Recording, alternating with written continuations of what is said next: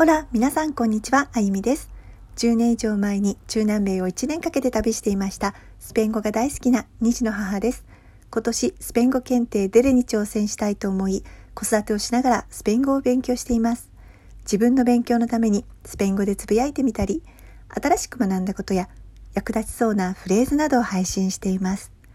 すべてのエピソードのスクリプトはブログに記載しています。ぜひそちらもご覧ください。まだまだ勉強中なので間違いもあるかもしれませんが応援していただけたら嬉しいです。そしてスペイン語勉強中の方は一緒に頑張りましょう。では始めます。Empezamos! La palabra del día 今日のスペイン語は Estoy hecha polvo Estoy hecha polvo くたくただよ今日の表現エストイエチャポルボは疲れ切ってクタクタだという状況を表す表現です。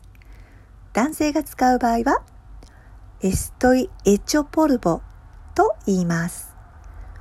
ポルボは塵や粉という意味の名詞です。エチョポルボで疲れてクタクタになる、台無しになるという意味の慣用句ですので、このまま覚えて使ってみてください。エピソード20でご紹介した表現、エストイアゴッターダ、または男性が使う場合のエストイアゴッタードという表現と同じ意味になります。では、例文を挙げてみましょう。